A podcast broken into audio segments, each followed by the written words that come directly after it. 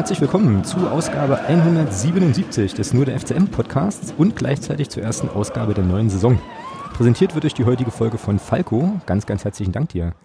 Ja, wir haben ja diesmal ähm, eine etwas längere Pause uns gegönnt, aber die war irgendwie auch dringend nötig, oder Thomas? Grüße Oh. erstmal. Ja, Grüße Alex, hallo. Äh, definitiv. Ähm, 46 Aufnahmen, eine Saison, die über ein Jahr ging. Äh, es hat gereicht.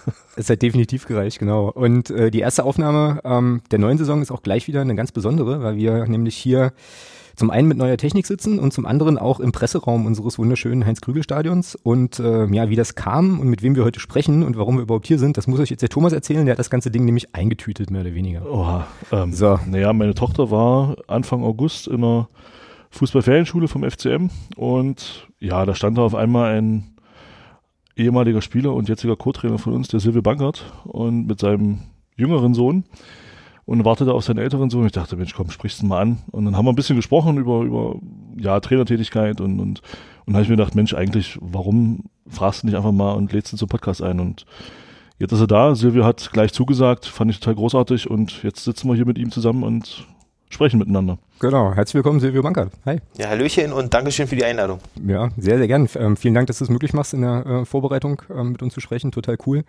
Äh, bevor wir jetzt hier in Medias Res gehen, ähm, habe ich eine Frage, die mich jetzt die ganze Anreise schon beschäftigt hat. Ähm, wenn du deinem Sohn beim Fußballspielen zuguckst, ja, was hast du da für einen Blick? Also ist das eher so der Papa-Blick oder eher so der Trainerblick oder eher so der Ex-Profi-Blick? Wie ist denn das?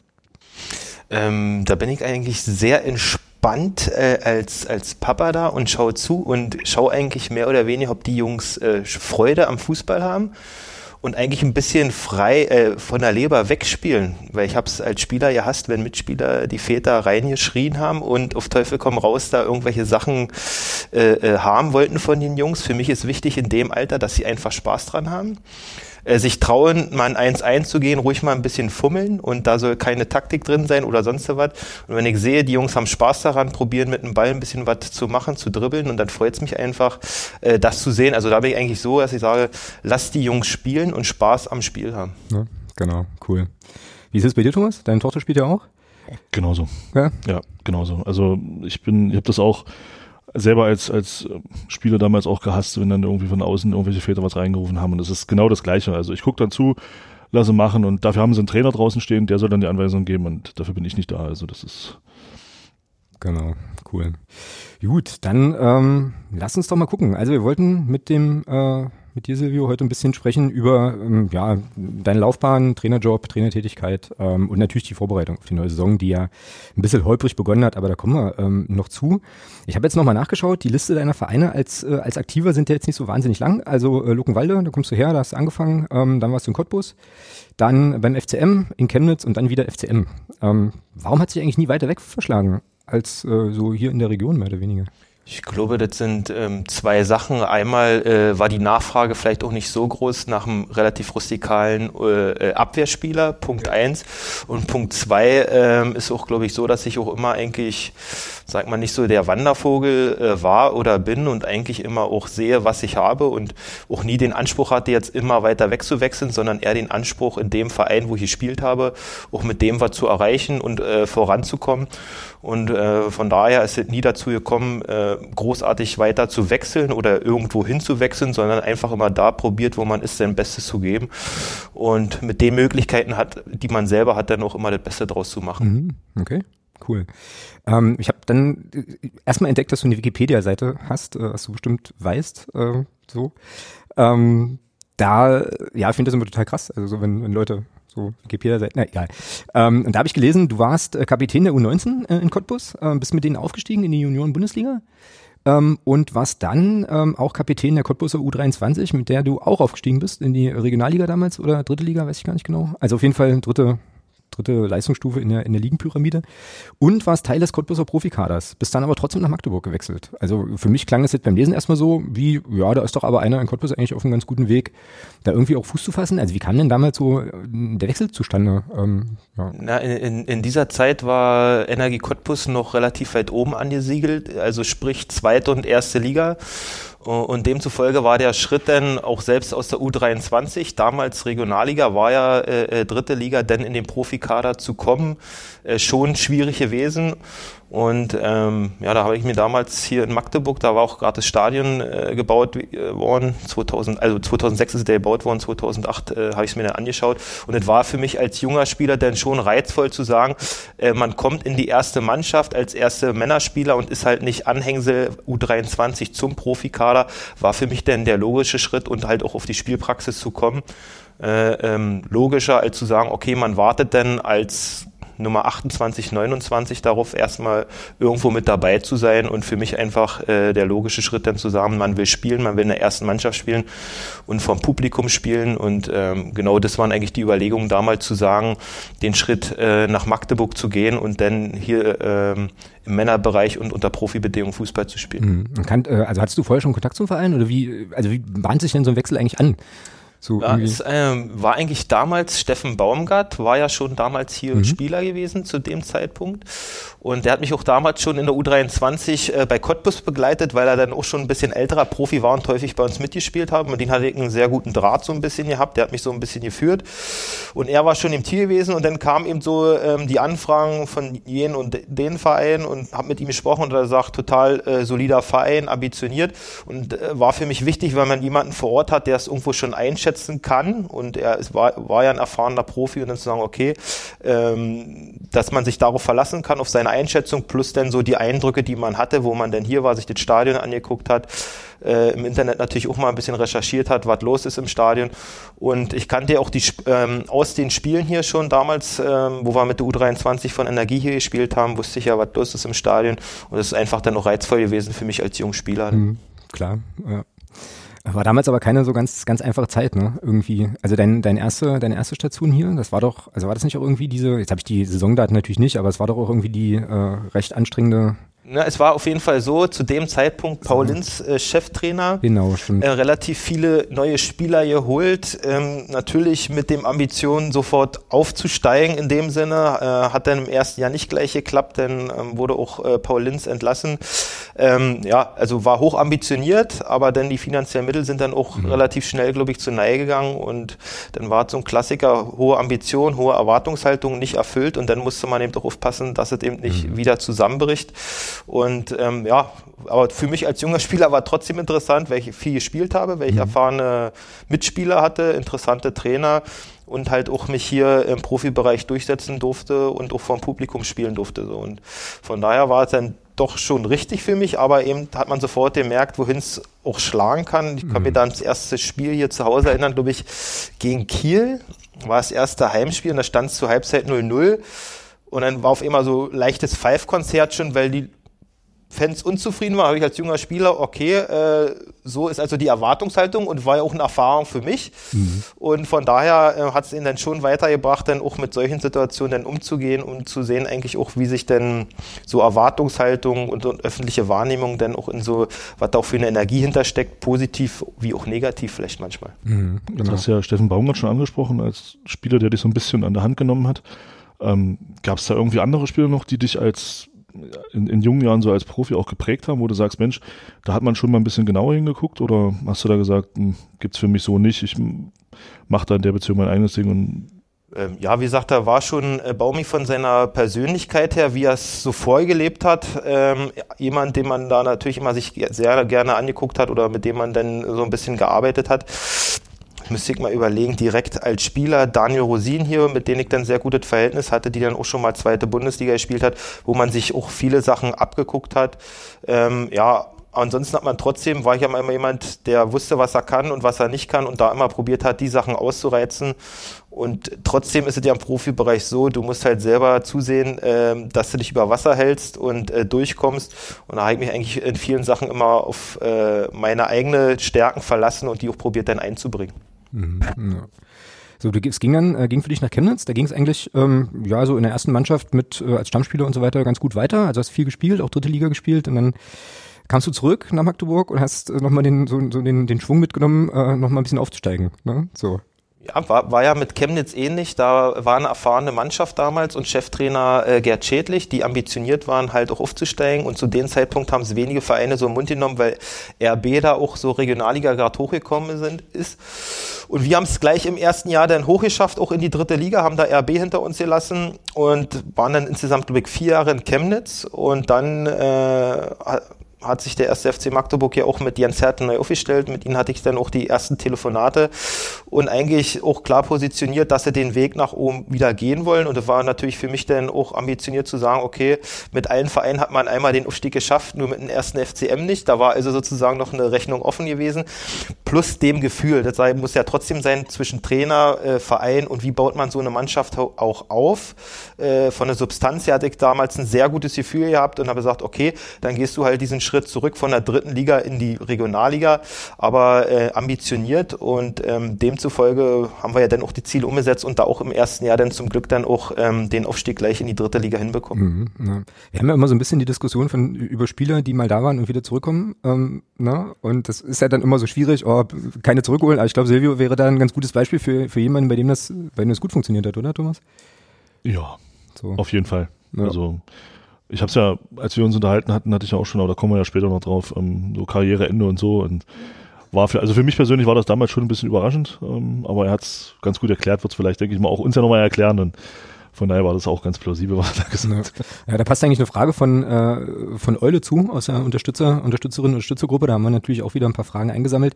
Der will nämlich wissen, äh, wie gut hat denn 2016 war es dann, glaube ich, ne? Der Übergang funktioniert so vom Spieler zum naja, Trainer ähm, oder, oder Co-Trainer. Also wie würdest du das rückblickend so, so Ja, man muss ja dazu sagen, dass ich ja eigentlich noch ein Jahr als Spieler Vertrag hatte. Stimmt, und aber ja. im, im, nach dem Aufstieg praktisch nicht mehr so regelmäßig gespielt habe, habe äh, wie ich es mir selber vorgestellt habe. Und dann stand natürlich die Wahl, ich hatte auch ein offenes Gespräch äh, mit Trainer Jens Hertel, äh, äh fester Bestandteil der Mannschaft, auch äh, alles im Training gegeben und auch wirst auch Spielzeit bekommen, aber eben nicht so, wie du dir das vielleicht erwünscht, also offen und ehrlich. Und dann war für mich die Frage zu sagen, okay, äh, möchtest du diese Rolle so annehmen, weil man darf auch nicht vergessen, in Chemnitz war ich dann auch Kapitän gewesen, man mhm. hat ein anderes Anspruchsdenken mhm.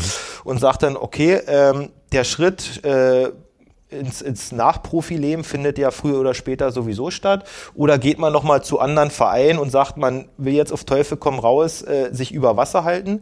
Und da war für mich eigentlich so, war auch ein Prozess in dem Jahr, wo ich dann weniger gespielt habe, zu sagen, eigentlich, was möchtest du? Da sind halt zwei Punkte.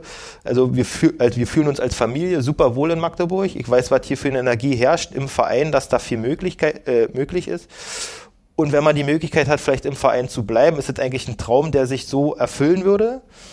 Und die nächste Konstellation war natürlich, dass äh, bei der U19 noch ein Cheftrainer Thomas Hossmann zu dem mhm. Zeitpunkt war, der auch in der A-Jugend mein Cheftrainer war. So, und wenn man dann sagt, man hat die Möglichkeit mal ähm, im Trainerbereich reinzuschnuppern, plus damals war ich noch der Assistent von Thomas ähm, äh, im Nachwuchsleistungszentrum, mhm. also auch organisatorisch mit eingespannt zu werden, eigentlich mal zu schauen, was passiert hinter den Kulissen in so einem Verein, plus sich so die ersten Sporen zu verdienen, vielleicht mal als Trainer war, glaube ich, denn so ähm, nach einem Vierteljahr, wenn man so drüber nachgedacht hat, eigentlich eine sehr gute Option, das mit der Familie zu vereinbaren und plus dem Verein, wo man sagt, boah, hier ist noch so viel möglich und man hat Freude daran, in der Stadt hier zu sein und in so einem Verein zu arbeiten, denn zu sagen, okay, du gibst halt den Spieler ja weg und freust dich eigentlich auf eine mhm. Zukunft, ähm, die du dir so hättest vorher nicht erträumen können und freust dich auf die Aufgabe, die dann kommt.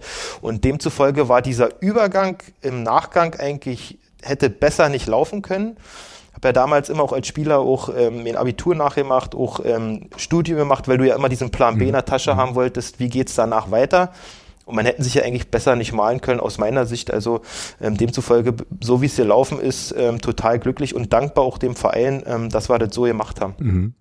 Ähm, also relativ entspannt, keine äh, irgendwie Hard Feelings, so von wegen, ich hätte dann vielleicht noch mal ein Jahr spielen können, hätte noch mal was gehen können, so. Äh, Hard Feelings in, in, dem Sinne, dass man vielleicht sagt, wenn man im Stadion ist, so äh, nach seinem letzten Jahr und die Mannschaft dann sieht, dass es dann schon kribbelt, keine Frage, ja, äh, okay. ähm, diese Erlebnisse im Stadion äh, äh, mitzunehmen aber auf der anderen Seite auch wieder ähm, diesen wöchentlichen Druck, den man denn sich auch als Spieler aussetzt, denn auch vielleicht mal nicht haben zu müssen und diesen Fokus äh, Woche für Woche auch immer wieder an die Grenze zu gehen, auch mal angenehmer, plus denn äh, die Freude mit den Jungspielern vielleicht mal genau diese Erfahrung weiterzugeben und die Jungs darauf vorzubereiten. Mhm, okay.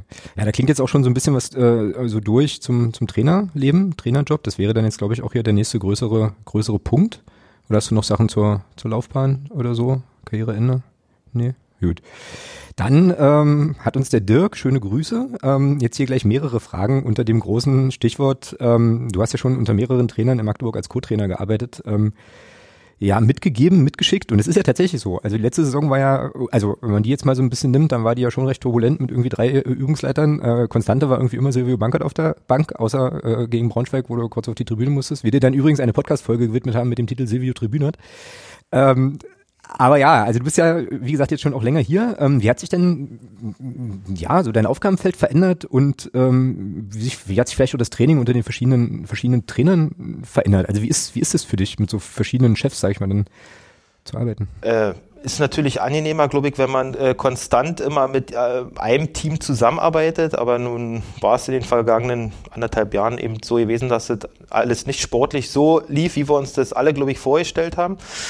Und dann finde ich es eigentlich immer, äh, war für mich erstmal eine große Erfahrung, mit verschiedenen Trainer und Trainertypen zusammenarbeiten zu dürfen, äh, mit denen ich mich auch allen auf menschlicher Ebene super verstanden habe. Ich, ist immer so die Basis und Vertrauensverhältnis dann auch zu schaffen und dann auch wieder viel mitzunehmen von den einzelnen Trainern, wo man auch wieder viel lernen kann. Das sehe ich auch für mich immer, dass man ja da auch mal so ein Lernender ist, so auch ähm, gerade vom Cheftrainer, wo man als Außenstehender sagt, naja, ist eigentlich ein cooler Job, wo ich aber auch mal wieder einen Hut ziehen muss. Ähm, wie breit gefächert eigentlich der Trainerjob ist, von der Menschenführung, äh, von den fußballerischen Inhalten bis hin ähm, zu Medien, dass da eigentlich breite Felder abgedeckt werden müssen und die Fettnäpfchen eigentlich überall stehen, weil an die erinnert man sich, wenn man und an die anderen Sachen, ähm, die sind dann halt normal. Ja.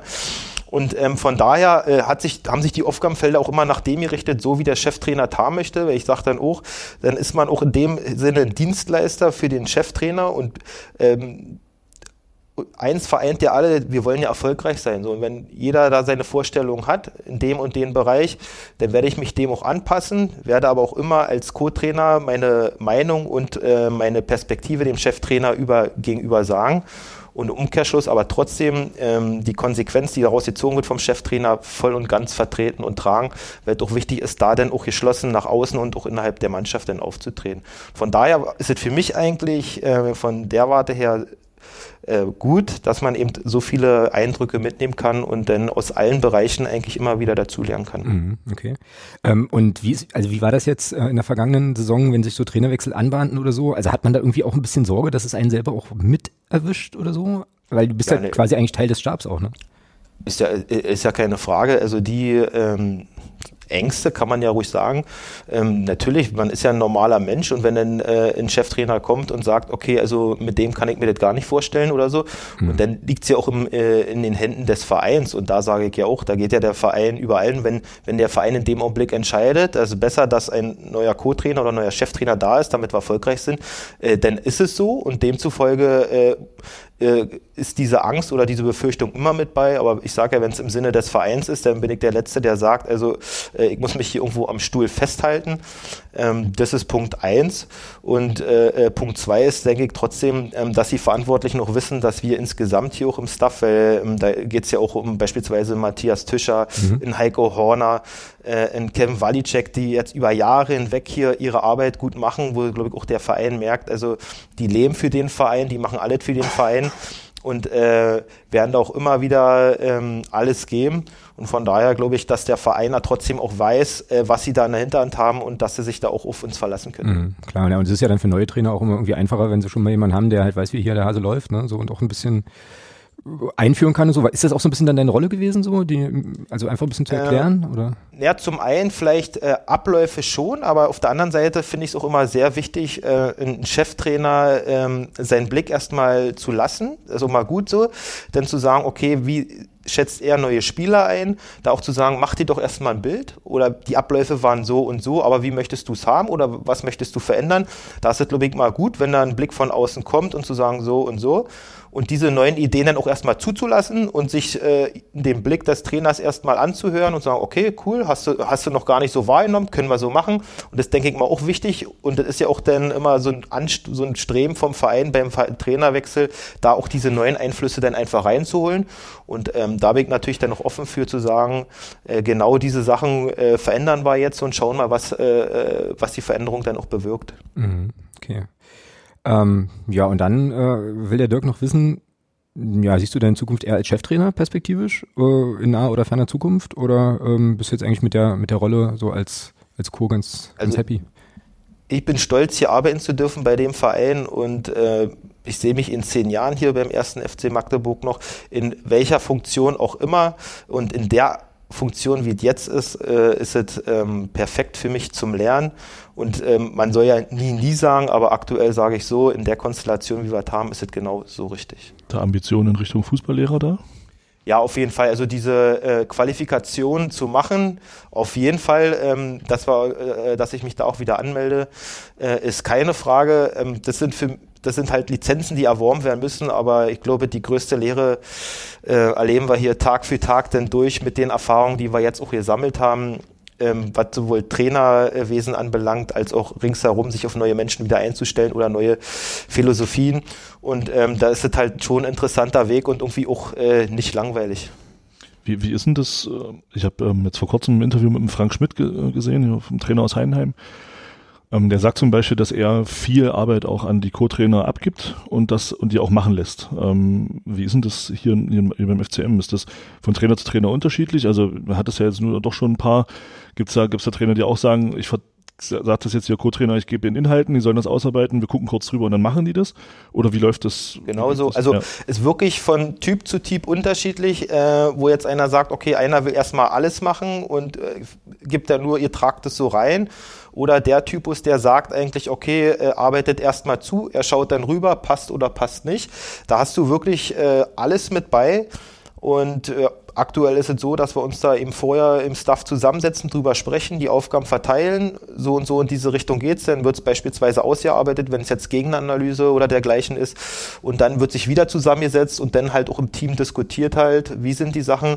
Und dann werden die Argumente auf den Tisch gelegt, aber das letzte Wort hat in dem Fall dann immer der Cheftrainer sagt, so und so möchte er es haben. Und genau so ist es, ist von Trainer zu Trainer unterschiedlich. Einer, einer hat es so, der andere macht es eben lieber so und ähm, im Endeffekt zählt da immer nur der Erfolg. Gibt es jetzt, glaube ich, nicht den Weg, der jetzt sagt, das ist der perfekte Weg. Ähm, ja, die Ergebnisse entscheiden im Endeffekt darüber. Jetzt haben wir vergessen, ein Phrasenschwein aufzustellen. Ne? Ja. Oh ja. Beziehungsweise einfach Strichliste zu führen. Ja. Aber eine habe ich jetzt schon mal auf dem Zettel äh, für die neue Saison, genau. Ähm, ja, du hast jetzt gerade schon äh, so ein bisschen angedeutet, dass du deine Zukunft ja hier schon, schon auch siehst und sprachst ja schon so von so einem zehn-Jahres-Zeitraum irgendwann mal, äh, in dem du halt dann auch noch beim FCM äh, sein möchtest. Die Steffi würde da in dem Zusammenhang gern wissen, was äh, ist denn so deine persönliche Zielstellung oder sind deine persönlichen Zielstellungen noch äh, beim Club? Also was würdest du gern noch in der Zeit schaffen? Ähm, also die soziale wünschte Antwort wäre jetzt baldiger Aufstieg in die zweite Liga, ähm, aber... Äh, nee, ja. ist so. Also äh, kann ich ja auch sagen, ähm, nach dem Abstieg äh, äh, bei Union Berlin habe ich äh, die Jungs zusammengeholt. Ich sage, mein Ziel ist es genau wieder hierher zu kommen und äh, der zweiten Liga eigentlich zu zeigen, für was dieser Verein steht und zu was wir in der Lage sind. Und das haben wir, glaube ich, denn in der Saison nicht so hingebracht.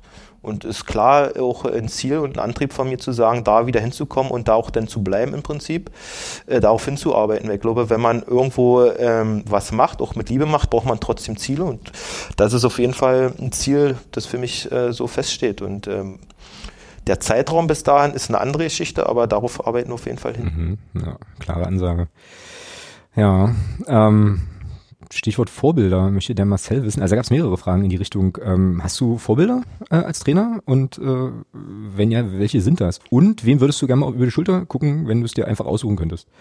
Ja, ich, also ich zum Beispiel jetzt hier Schmidt äh, finde ich schon sehr interessant, wenn du über Jahre hinweg was in Heidenheim aufbaust und über Jahre hinweg auch erfolgreich bist, bis hin jetzt zur Relegation in der Bundesliga aus einem kleinen Verein, ist das für mich schon mal, wo ich sage, äh, Chapeau, zu sagen, äh, zu entwickeln, plus Stadion, Trainingsstätte, also wächst ja alles im Prinzip mit, äh, ist schon hochinteressant. Auch äh, ein Streich in Freiburg, wo ich sage, der nicht nur den Blick auf den Fußball hat, so über den Tellerrand hinauszuschauen, schaffen auch nicht zu viele, da auch immer mal wieder gesellschaftlich abzugleichen. Man ist immer in seiner Suppe Fußball mit drin, aber auch mal wieder über den Tellerrand hinauszuschauen und zu gucken eigentlich, was, was passiert denn ringsherum. Und das macht er aus meiner Sicht auch überragend, eben da auch immer wieder ähm, das zu resetten und zu sagen, eigentlich, wie gut geht es den Fußballern eigentlich auch mit unserem Problem und, und Stress, den man so hat. Ähm, ja, wäre auf jeden Fall so eine Leute, würde ich auch mal gern über die tagtägliche Arbeit schauen, weil da darf man auch nicht vergessen, du äh, stehst Woche für Woche, Tag für Tag vor den Jungs und forderst maximale Leistung von, von den allen. Und wie schaffen die Jungs das eigentlich, das über Jahrzehnte kann man ja schon sagen, immer wieder auch einzufordern und abzubringen, ohne sich irgendwo zu verbrauchen. Und das ist, glaube ich, schon äh, da eine Riesenkunst, wenn man so sieht, dass durchschnittliche Haltbarkeit vom Trainer maximal anderthalb Jahren ist und die Jungs schaffen das dann immer wieder, die Jungs abzuholen und eine Philosophie zu verpacken, ist dann für mich schon manchmal mehr wert als ein Top-Trainer, der eine Top-Mannschaft überholt, die er, den er dann nicht mehr so viel zeigen kann, obwohl da natürlich der Umgang mit den Stars wieder die große Kunst wahrscheinlich ja, ist. Ja. Also hat alles wieder seine, ähm, seine Facetten, aber die Jungs so über einen längeren Zeitraum immer wieder äh, sich frisch zu halten und die Jungs mitzunehmen. So hohe Kunst für mich, ne? Mm, absolut, ja. Und ja, wie du sagst, sich nicht zu verbrauchen und dann eben irgendwie auch immer die richtigen Ansprachen zu finden, so. Also ja, auch nicht die gleichen, weil irgendwann genau. sagen wir auch, jetzt erzählt er uns das wieder, ja, das wieder. Da musst du ja auch, auch kreativ bleiben ja. und auch, auch immer an der Mannschaft bleiben, so. Und eigentlich auch wissen, wie, wie, wie, wie kriege ich die Jungs wieder mitgenommen und also da muss man wirklich sagen, das ist dann schon die hohe Kunst. Wobei tatsächlich ja da auch noch dazu kommt, das war ja auch in dem Interview mit dem Frank Schmidt ganz interessant, er hat ja auch gesagt, ähm, die verlieren ja auch jedes Jahr zwei, drei, vier Leistungsträger. Also die müssen ja immer wieder, jedes Jahr müssen die neue Spieler dazu holen und, und müssen gucken, dass sie die Spieler, die gehen, ersetzt kriegen. Und das, das ist ja dann auch nochmal so eine Kunst, wo er selber auch sagt, das ist eben das Schwierige an der ganzen Geschichte, da auch ähm, die Spieler nicht nur mitzunehmen, sondern auch dann wirklich besser zu machen in der Arbeit. Eben, dass sie dann eben vielleicht dazu kommen, dass dann eben wie ein Dorsch jetzt zum Beispiel, dass der dann eben jetzt irgendwo in die erste, in die erste Liga wechselt. Ja. Da glaube ich, da ist es dann halt wieder wichtig, ein Team ringsherum ja, zu haben, weil genau. das kannst du alles, wir haben gesprochen, Medien, die Spieler mitnehmen, dann musst du eigentlich auch noch scouten, äh, äh, welche Spieler würden vielleicht noch in Zukunft äh, äh, passen, ja, und diese ganzen Sachen wirst du dann halt auch nur im Team abfangen, wo du Vertrauen hast, aber wo auch jeder weiß eigentlich, wo will denn der Cheftrainer hin, was, was wollen wir spielen, was brauchen wir für Typen, weil wenn, wenn einer jetzt äh, äh, RB-Style spielen will und der andere will Tiki-Taka spielen, wird es halt auch nicht funktionieren, wird es eine Mischung aus beiden oder funktioniert es nicht. Und da ist es dann, glaube ich, wichtig, in so einem Verein ist wie so, ein, äh, äh, so eine Organismus für mich, der sagt, okay, die müssen alle wissen und zusammenarbeiten und wissen eigentlich auch, wo wir hinwollen. Und das ist dann, wie gesagt, die große Kunst dann auch in, in den Vereinen, glaube ich. Ne? Mhm, auf jeden Fall, ja. Hast du, wir haben ja letzte Saison äh, gegen Freiburg gespielt, hast du da irgendwie mit dem Christian Streich mal so auf der Seite kurz einen Schnack gehalten äh, oder ja. Telefonnummern ausgetauscht? Was nee, gemacht? Nicht, aber er hat ja gesagt, es war ziemlich laut, das war er nicht gewohnt gewesen. Es war schon mal schön, dass ein erfahrener Trainer aus der Bundesliga sich äh, äh, das noch wahrnimmt, dass es hier in Magdeburg auch noch besonders laut werden kann. Ja, das stimmt wohl, ja. Äh, hat uns nur leider nicht, nicht viel genützt, weil Luca Waldschmidt der Meinung war, unbedingt noch ein Tor machen zu müssen. Ja, ja vor allem, der hatte eine Aktion in dem Spiel. Ja, ja. Also war, war, ein bisschen, war ein bisschen ärgerlich. Ähm, aber immerhin Verlängerung, ja. Jetzt spielt er bei Benfica Lissabon. Ja, hat spielt er bei Benfica, kannst du mal sehen, ja. Ähm, so, Thomas, hast du noch Sachen zum, zum Trainerbusiness? Oh, viele, aber ich glaube, da wollen wir einen Rahmen sprengen. Also, ja. also grundsätzlich vielleicht einfach nur mal kurz umrissen. Ähm, gibt ja so durchaus, ich sag mal, Jens Hertel stand ja für einen gewissen Fußball bei uns. Ähm, Hast du da irgendwo eine Philosophie, wo du sagst, da möchte ich in meiner Trainerarbeit, da möchte ich hin, also diese Spielweise möchte ich gern, das wäre so das Optimum, was ich gern spielen lassen würde, oder sagst du, ich richte mich da komplett nach dem, ähm, was mir dann auch an Spielermaterial zur Verfügung steht, weil das ist ja dann auch das Entscheidende oder, oder wofür, wofür steht denn Silvio Bankert jetzt, wenn er sagt, wenn ich jetzt mir eine Mannschaft bauen könnte und so und so möchte ich Fußball spielen lassen, was, was wäre denn dann so dein Ansatz, Fußball zu spielen? Wäre auf jeden Fall in die Richtung zu sagen, selber aktiv zu sein, äh, wenn möglichst hoch zu pressen, natürlich äh, eklig, Robustheit zu haben, aber Alter, im Umkehrschluss trotzdem mit dem Ball dann auch wieder Optionen zu haben und auch Fußball zu spielen. Der Mix aus beiden Sachen. Und deswegen ist es ja auch wieder interessant. Ich glaube, ähm, die letztendliche Sache, wo man hin will, der, dieser Prozess ist ja bei mir noch so, weil ich, ich habe jetzt noch gerade so das Schöne, ich kann mir die Sachen jetzt so ein bisschen rausnehmen von den Cheftrainern, da ist wissen wir klar, wo wir hinwollen. Das ist so alles gut. Plus die zweite Sache ist, was du gerade angesprochen hattest, zu sagen, eigentlich, welches Spielermaterial zur Verfügung. Und das, glaube ich, nämlich auch die große Kunst, denn wir vom Trainer, Trainer das zu erkennen. Wenn du jetzt eine Mannschaft übernimmst, was ist denn die Mannschaft eigentlich in der Lage zu spielen und wo kann sie ihre Stärken auf den Platz bringen? Wenn ich es mir aussuchen dürfte, einen Kader zusammenstellen natürlich, eine Aggressivität, eine Aktivität und trotzdem Fußball zu spielen, genau die Mischung daraus irgendwie herzustellen, äh, wäre schon die Richtung, in die ich gehen möchte. Und trotzdem sage ich, muss man als Trainer auch wieder schauen, ähm, welches Personal man zur Verfügung hat. Mhm. Jetzt warst du Abwehrspieler. Ähm, beeinflusst das deine Art und Weise, so auf, auf ähm, die Arbeit mit der Mannschaft irgendwie zu gucken? Also macht das irgendwie, ich weiß nicht, macht das einen Unterschied, ob man jetzt ein totaler Offensiver, kreativer war oder halt ein Defensiver? Also wie ist das? Ich glaube, von einer grundsätzlichen Denke am Anfang schon, ja. so glaube ich schon. Also dieser Einstieg schon, weil du halt ähm, ein Abwehrspieler schon nachvollziehen kann, wie er sich in der Situation fühlt und ich glaube, wenn ein Mittelfeldspieler, ein offensiver Mittelfeldspieler Trainer wird, dann wird auch die Denke erstmal von der Position heraus sein. Aber ich muss auch wirklich sagen, äh, mit der Trainerarbeit verschiebt sich das denn, wenn man dann wirklich den Blick fürs große Ganze hat. Und da ist es dann, glaube ich, unabhängig äh, von der Position, die du dann gespielt hast, sondern auch deine Erfahrungen, die du als Trainer machst, äh, wie, wie du erfolgreich sein kannst. Und da wird auch ein Stürmer dann irgendwann erkennen, dass er auch auf die Defensive Wert legen muss und genauso wie ein Abwehrspieler dann noch erkennt, okay, ich muss so mit den Jungs vorne arbeiten, damit ich dann auch ein paar Tore schießen kann.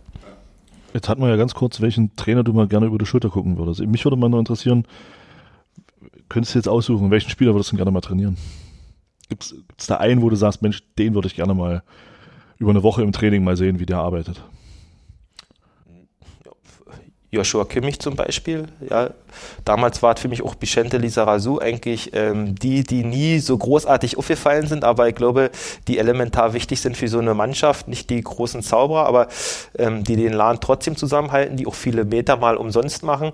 Und so eine Leute bei der Arbeit zuzuschauen, weil eins ist ja auch klar, wenn man die sieht, ähm, die streben immer nach einem Maximum und das wird man im Training dann auch sehen. Und wenn wir ja ähm, Kobinjan jetzt auch Burger von, von Groß Asbach, der auch bei Bayern war, und wenn der mir sagt halt, dass äh, 90 Minuten vorm Training dann ein Robben schon geschwitzt vom Trainingsplatz runterkommt, bevor die anderen angefangen mhm. haben zu trainieren, dann wissen wir, glaube ich, woher es kommt. Viel Talent ja, aber äh, ich glaube noch mehr Arbeit und den Jungs ist es dann auch bewusst, dass sie diese Arbeit leisten müssen, um diese Top-Level zu kriegen.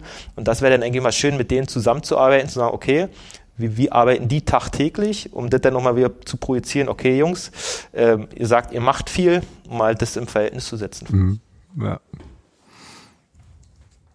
Okay. Wir müssen noch mal ein bisschen auf die Vorbereitung kommen und auf äh, die Testspiele und auf die neue Saison und so weiter. Ähm, haben da auch noch ganz, ganz viele, ganz, ganz viele Fragen. Schaffen wir bestimmt alles gar nicht. Macht aber nichts. Ähm, ja, wie läuft denn die Vorbereitung bisher so? Äh, und wie ist, wie ist so die Stimmung? Äh, Beginn war ja ein bisschen holprig durch diese Corona-Situation. Wie ist denn aktuell so deine Perspektive? Ja, ge genau so. Also die erste Woche haben wir uns ja schon anders vorgestellt. Da haben uns jetzt ein paar Tage gefehlt, obwohl wir natürlich dann noch einigermaßen auffangen konnten, so mit Läufen zu Hause. Aber es mhm. ist natürlich nochmal ein Unterschied, ob wir auf dem Platz arbeiten dürfen oder eben äh, nur zu Hause individuell. Also da hat uns den Plan schon ein bisschen äh, durcheinander gewürfelt, weil man muss ja auch wissen, wir haben uns, setzen uns ja vorher auch zusammen, haben dann so einen Vorbereitungsplan, den wir dann in sechs Wochen voraus äh, ausgearbeitet haben, im Prinzip mit Schwerpunkten, mit Themen und auch Belastungssteuerung Der ist dann so ein bisschen äh, auseinandergefallen im Prinzip. Da, den mussten wir jetzt auch wieder anpassen. Trotzdem glaube ich, dass die Jungs jetzt dann alles gut angenommen haben, weil es war auch, glaube ich, nicht so einfach, so nach dem ersten Tag dann hier auf immer wieder zu kriegen, ihr seid jetzt in Quarantäne. Mhm. War für den Kopf dann auch erstmal nicht so einfach, aber haben die Jungs wirklich top gemacht. Und ähm, und dieses Gefühl jetzt auch, äh, die Freude, jetzt endlich loslegen zu dürfen, nochmal und so, dieses Gefühl äh, merkt man halt schon. Und was ich sagen muss, dass sie absolut aufnahmebereit sind, so auch von der Chemie innerhalb der Mannschaft, auch wie sie sich in der Quarantänephase unterstützt haben. Wie gesagt, da mal WGs gemacht haben, dass der eine, der dann noch keine Wohnung hatte, mal untergekommen ist und sind für mich äh, gute Anzeichen und ist eine gute Chemie, ein guter Wille dabei. Und trotzdem, das habe ich jetzt inzwischen auch schon gelernt, so nach äh, zwei, drei Wochen immer schon irgendwelche Prognosen abzugeben, wird mhm, schwierig. Klar. Die ersten Wochen will sich jeder zeigen. Zeigt sich denn, ob eine Mannschaft zusammen ist, wenn es denn so in die Phase geht, wer spielt denn das erste Spiel, äh, wie sind die Erfahrungen da kann sich jemand zurücknehmen und dann wieder weiter dran arbeiten, weil er vielleicht nicht von Anfang an gespielt hat und sich dann trotzdem zu präsentieren und weiter Gas zu geben, auch wenn es vielleicht zwei, drei, vier Wochen dauert, bis man selber mal spielt. Und aber bin ich frohen Mutes, weil ich sage, ähm, die ersten Eindrücke sind sehr positiv. Cool. Das klingt doch auf jeden Fall schon mal gut. Ähm, und ich hatte dann auch so gedacht, naja, es ist wahrscheinlich sogar besser, also in Anführungsstrichen besser, die Situation war eh äh, beschissen, aber sozusagen diese, diese Quarantänezeit gleich in der ersten Woche zu haben, statt irgendwie mittendrin. Oder? Also, weil da, Absolut, ist, da muss ja nochmal genau ganz anders auf meiner steuern. Sichtweise, das positiv zu sehen, lieber am Anfang und dann, dass man im Block zusammenhängt hat. Sicherlich, wenn man dann zwischendurch nochmal raus ist, würde es auch nochmal umwerfen, äh, keine Frage. Aber ähm, das waren die Erfahrungen, die ich ja jetzt auch schon sammeln durfte während der Corona-Zeit. Irgendwie ähm, eine Woche vorher nochmal Mannschaftstraining und dann geht's los in drei Tagesrhythmus.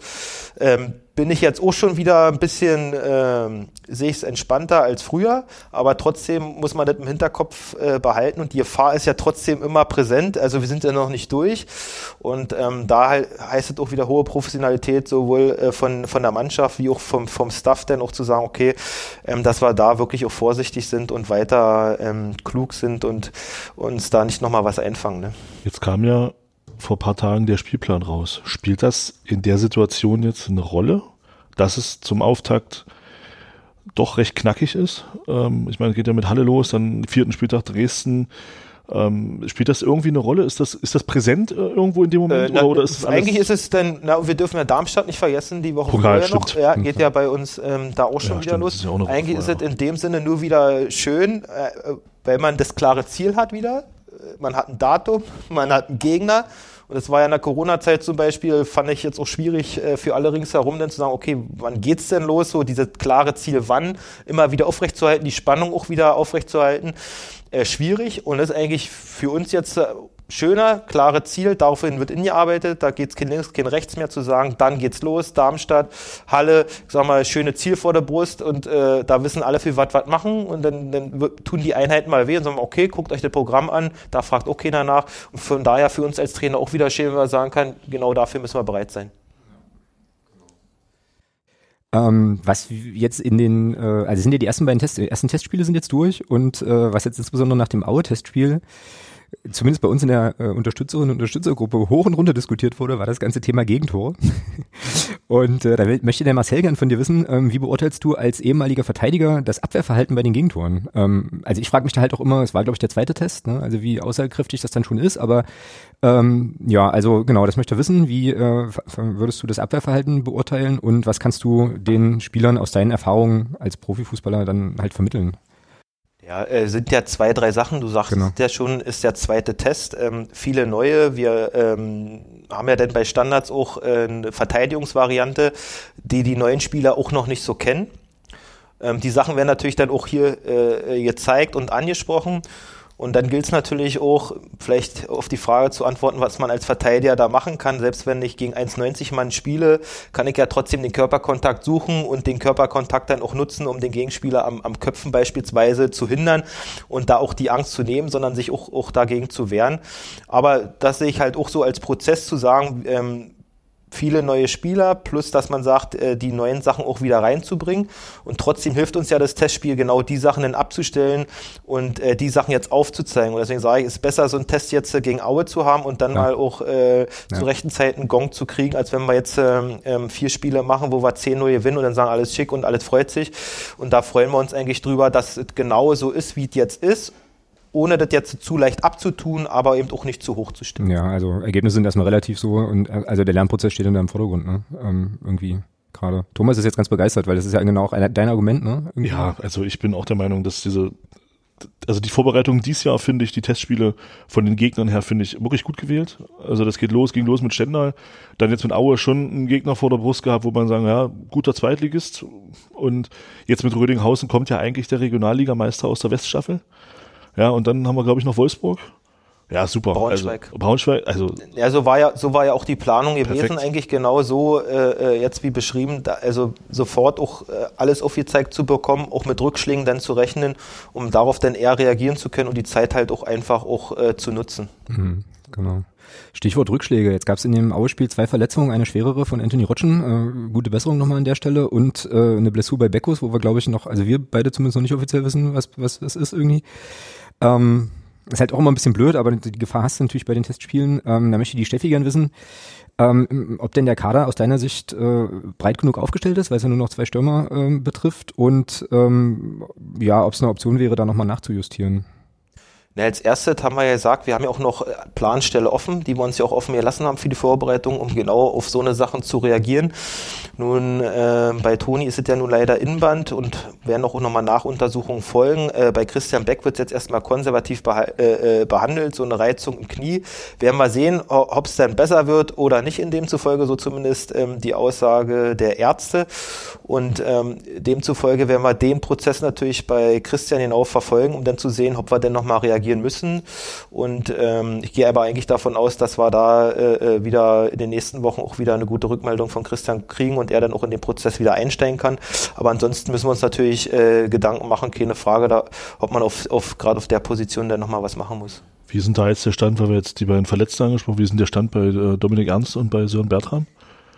Äh, Sören Bertram äh, trainiert die Woche schon wieder voll im Mannschaftstraining mit, äh, wird morgen auch äh, auflaufen. Dominik Ernst ist äh, beim Athletiktrainer schon im Training. Da gucken wir jetzt auch immer mal von Woche zu Woche, wie sich äh, wie sich's gibt. Bei ihm muss man natürlich ein bisschen aufpassen. Hatten wir jetzt auch schon am Anfang war er schon ein bisschen weiter, mussten auch wieder mal einen Schritt zurücknehmen, weil die Jungs sind natürlich ehrgeizig, aber da müssen wir auch auf unsere Physios hören und auch auf unsere Ärzte immer auch wieder ein bisschen bremsen. Er würde am liebsten auch schon mit auflaufen. Da müssen wir auch vorsichtig sein und hoffen wir trotzdem, dass wir in den nächsten Wochen ihn da immer äh, weiter ranführen können. Aber da müssen wir auch äh, geduldig bleiben und ihm da auch ein bisschen bremsen. Ne? Bei Sören Bertram wäre dann durchaus auch eine Möglichkeit, um das, um den Ausfall von, einen möglichen Ausfall von, von Christian Beck dann aufzufangen, sage ich genau. mal. Genau, so also da sind wir zumindest von, von der Breite so aufgestellt, dass wir sagen können, da haben wir mehrere Möglichkeiten und Spieler, die auch auf mehreren Positionen einsetzbar sind, auf jeden Fall. Mhm. Ja. Ja, jetzt haben wir dann zum Ende der, äh, der letzten Saison ähm, an der einen oder anderen Stelle, meine ich zumindest, schon auch so ein kleines bisschen gesehen, für was für ein Fußball Thomas Hossmann durchaus so steht. Ähm, und da ist eine Sache, die mich nur interessieren würde, was werden wir denn für einen Fußball sehen in der kommenden Saison vom, vom Club? Also was ist so die Idee, ohne jetzt sozusagen in die Tiefe schon Dinge zu verraten, die keiner wissen darf?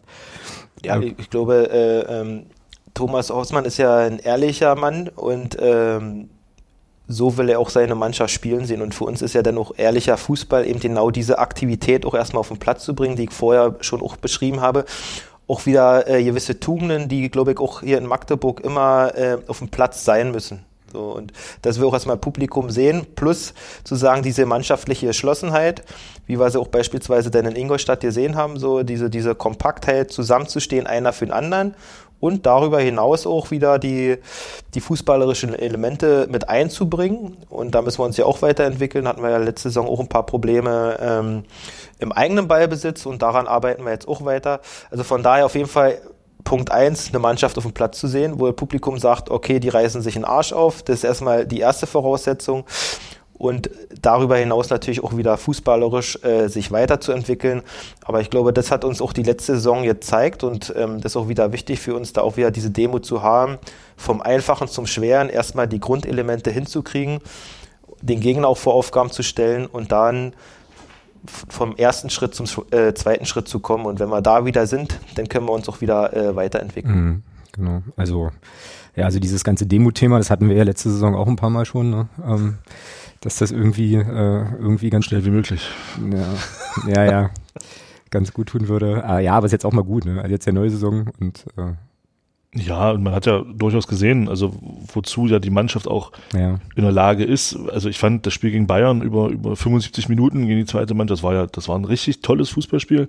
Da war alles da, was man, was man sehen will. Die Mannschaft hat gekämpft, es hat, es waren auch Spiel, wunderschöne Spielzüge teilweise dabei muss man natürlich auch dazu sagen, Bayern hat uns auch die Räume gegeben, aber man hat es auch super genutzt. muss man, und das war schade, dass man sich damals da nicht belohnt hat, weil ich glaube, dann hätten wir uns äh, die ein oder andere Woche Zittern noch ersparen können, äh, wenn wir das, wenn wir das Ding nach Hause gebracht hätten. Aber grundsätzlich ähm, sehe ich das auch so. Und wichtig ist, glaube ich, dass man sieht, dass die Mannschaft 90 Minuten will.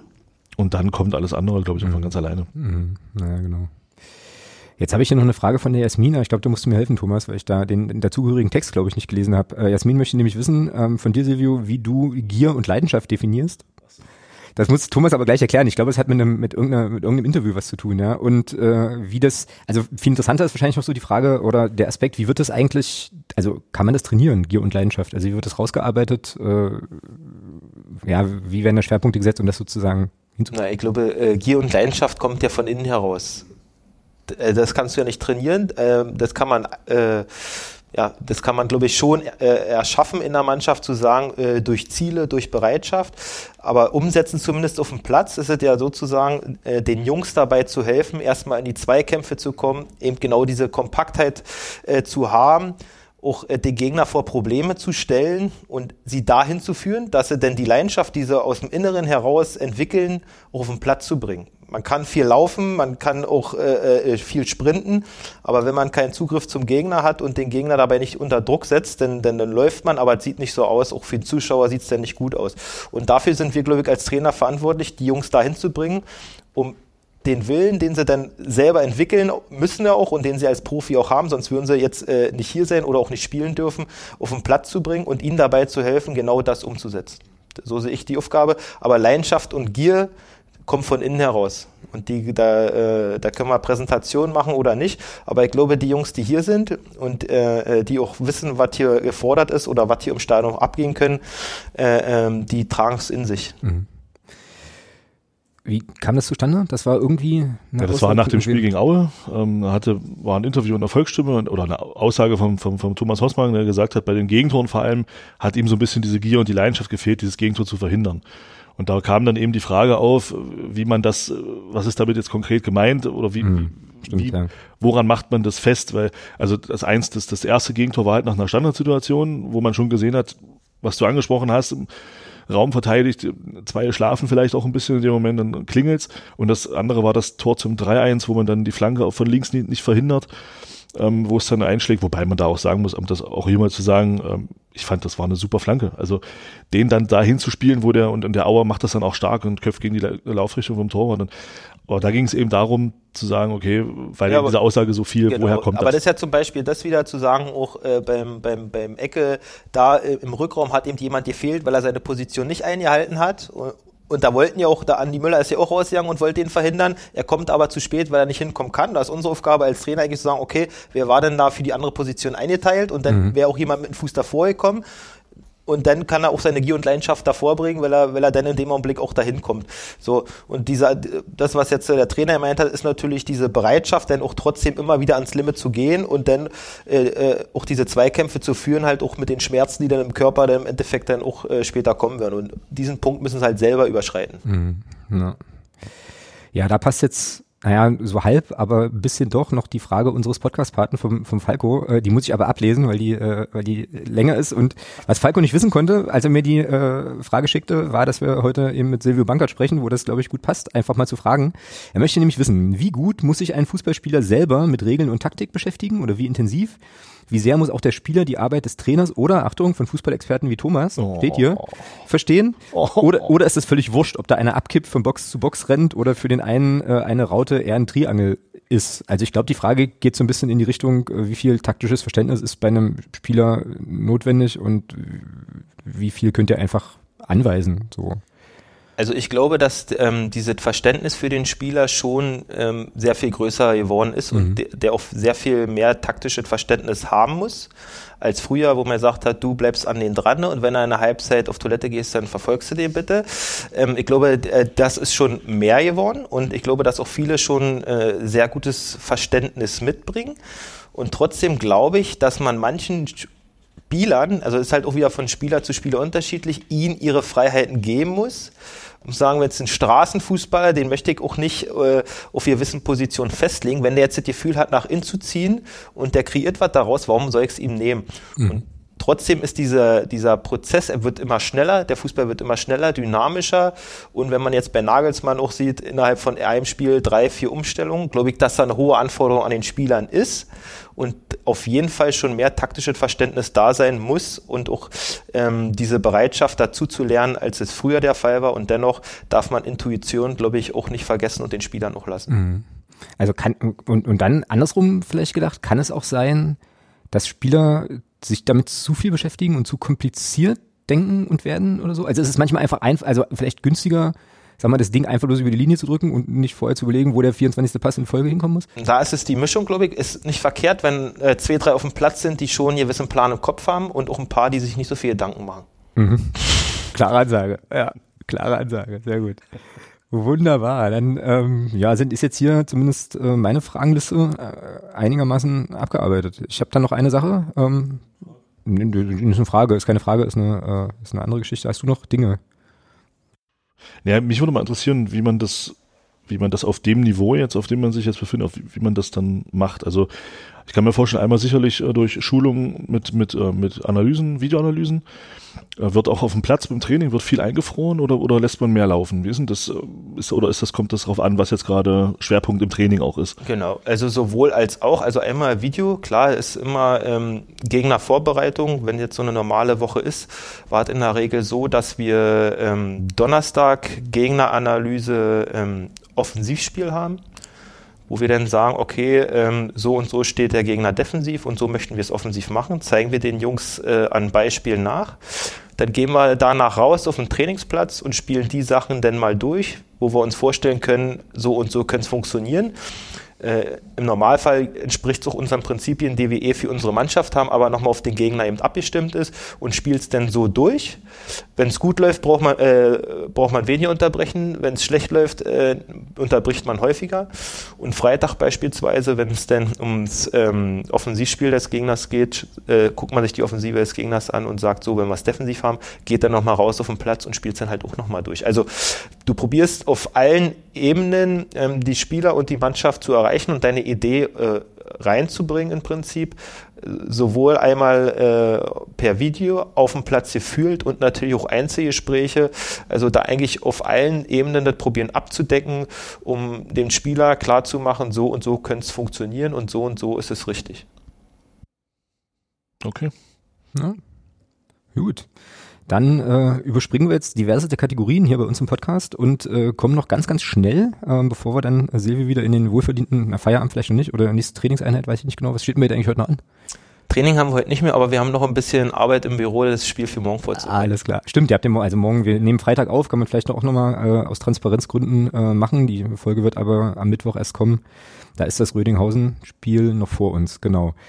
Dann, äh, ja, würde ich einfach die Gelegenheit nutzen, ähm, jetzt mal schnell zu springen ins sonstige Segment und ähm, erstmal nochmal allen Phrasenpaten der vergangenen Saison für ihr irres Engagement zu danken. Also wir konnten jetzt ähm, aus der letzten Saison tatsächlich insgesamt 3.750 Euro an äh, ja, Spendengeld für den guten Zweck verteilen was unfassbar ist, ist wahnsinnig, äh, wahnsinnig großartig. Ähm, und wo wir schon mal beim, äh, beim Danke sagen sind, möchte ich auch alle Unterstützerinnen und Unterstützern, ähm, die ja bei der Brockenwanderung beim Unterstützertreffen dabei sind, denen möchte ich auch nochmal danken, denn die haben auch nochmal das Phrasenschwein für die neue Saison schon ordentlich gefüttert. Genauso wie auch Mario, äh, Eule und Dirk mit, äh, mit Einzelspenden und ähm, ja, jetzt, ja, du weißt es ja schon, ich kann dich jetzt nicht mehr fragen, ob du mal schätzen möchtest. Ne? Also um. Ähm. die, äh, wir, wir stehen jetzt mit der ersten Folge, die wir ja heute aufnehmen, jetzt tatsächlich schon wieder für die neue Saison bei 282 Euro und 80 Cent an, äh, ja, an Phrasenschwein.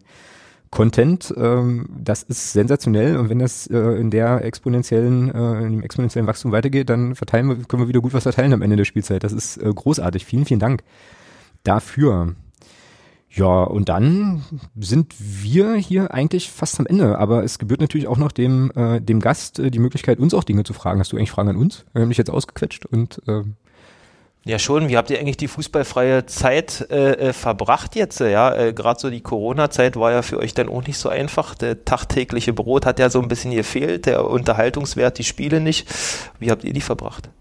Tja, ähm, also für, ich für mich kann, kann sagen, das war am Anfang äh, ja wie eine vorgezogene Sommerpause, war ganz komisch und ähm, war vor allem auch ja ein bisschen so wie gegen eine Wand laufen. Also es ist so, wie du das auch formuliert hast. Ne? Also es hat ja alles sofort aufgehört so und äh, der Alltag der letzten Jahre war jedes Wochenende heim und auswärts im Block zu stehen und natürlich auch die Leute zu sehen, ähm, ne, die Freundschaften zu pflegen, die man halt so gewonnen hat. Das hat alles sofort gefehlt. Ähm, und war, wie gesagt, erstmal ein bisschen wie Sommerpause. Und mein Schlüsseltag war dann das, äh, der Tag, an dem wir eigentlich auswärts in Rostock hätten spielen sollen, letzte Saison. Das habe ich dann im Kalender gesehen und das hat dann schon, das hat mich richtig, also hat mir ja dann richtig schon nochmal so, so, so einen Schlag versetzt, so, wo ich dachte, ey, du wärst jetzt eigentlich unterwegs mit deinen Jungs, ja, und äh, würden dann ein cooles Spiel sehen und so. Ja, das war, war und ist schwierig nach wie vor. Ähm, weil wir ja auch jetzt perspektivisch erstmal nicht wieder ins, äh, nicht mehr so wirklich ins Stadion äh, können, war nicht so schön. Und dann die äh, Spiele, äh, also dann auch gerade noch so das knappe Saisonfinale, wo wir doch dolle gezittert haben, sich das dann im Fernsehen angucken zu müssen, so auf der Couch. Nee, möchte ich auf Dauer eigentlich nicht. Ne? Schwierig, ist echt, echt schwierig. Was bei dir? Ja, kann ich eigentlich nur bestätigen. Das ist genauso gewesen. Ähm, war eine scheiß Zeit. Ähm, und wo es dann wieder losging, so ein bisschen drauf gefreut hat man sich ja dann doch. Ja, das ist endlich wieder Fußball, so nach dem. Aber das ist halt nichts, also das kann man. Nee, geht nicht. Alex hatte ja nur das große Glück, er hatte ja nur ähm, auch dann in der Zeit äh, Vaterfreuden. Stimmt, ähm, ja. Konnte sich ein bisschen ablenken. Äh, ja, ablenken ist gut. Ja. aber nee, das stimmt schon. Also das war ich glaube, für jeden, der, der da gerne ins Stadion geht und da auch mitfiebert, war das vom TV einfach eine, ja, es war ein Graus. Also es war wirklich ganz schlimm, dass man dann, man redet, man, man bildet sich ja immer ein so ein bisschen, dass man dann, wenn man da auf der Tribüne so ein bisschen Radau macht und dass man da einen Einfluss aufs Spiel nehmen kann, das reden wir uns ja immer so ein Stück weit ein auch. Ähm, und dass, wenn man das dann nicht kann, wenn man dann äh, aus Frust dann auch mal vielleicht äh, diejenigen dann anbrüllt, wenn gerade was nicht läuft, die dann im Haushalt mit, mit sind, ist das halt auch nicht schön, ja. Und äh, nee, bitte nicht. So schnell wie möglich wieder ins Stadion, wenn es möglich ist und dann. Aber ich kann, ich kann ja auch nochmal also aus unserer Sicht sagen, also ja. zumindest ist ja auch nochmal schön gewesen, trotzdem die Unterstützung, die wir auch in der Zeit da erfahren haben. Ähm, auch auch, auch gerade so von den Fans so, auch über, über Medien so. Sicherlich waren alle nicht mit der Situation zufrieden, aber für mich wieder so eigentlich was uns dann alle zusammengeschweißt hat, auch in der schwierigen Sa äh, Phase, dann zu sagen, wir stehen zusammen und wir schaffen das jetzt. Und auch wenn dann nicht die Zuschauer im Stadion waren, also diese Unterstützung haben wir schon gespürt, fand ich. Und das zeichnet uns wieder aus und dafür nochmal ein äh, recht herzliches Dankeschön. Und da ist einfach wieder eine Situation, wo wir jetzt auch gesagt haben, äh, da wollen wir nie wieder hinkommen in so einer Situation wie dort in Ingolstadt oder auch die Wochen davor. Also war natürlich auch für uns äh, äh, brutal gewesen, dann auch äh, in der Mannschaft, auch im Staff, denn äh, hängt viel dran. Und daher einfach auch nochmal vielleicht der Appell, dass wir mit der Demut dann in die Saison erstmal gehen und da wieder dahin kehren, wo wir waren. Lasst uns den Ball flach halten und dann ähm, kommt der Rest wieder von alleine, aber dass wir das wieder gemeinschaftlich schaffen und so wie wir in der Zeit zusammengestanden haben, auch wenn wir nicht zusammen im Stadion waren, aber emotional, glaube ich, äh, waren alle mit dabei gewesen und dass wir da wieder hinkommen zusammen und das gemeinschaftlich wuppen. Schönes Schlusswort. Wollte ich gerade sagen, besser kann man besser kann man nicht rausgehen, ja. Ähm, Silvio, vielen, vielen Dank für deine Zeit äh, und deine Einblicke. Ähm, super cool. Wir sind dann in der kommenden Woche wieder im regulären Programm unterwegs, ähm, bereiten uns dann auch im Podcast auf das Pokalspiel gegen Darmstadt vor. Ja, und sind dann wieder, sind dann wieder im regulären Modus. In diesem Sinne, vielen, vielen Dank. Tschüss an alle und wir hören uns in der nächsten Woche. Genau. Danke, ciao. Tschüss.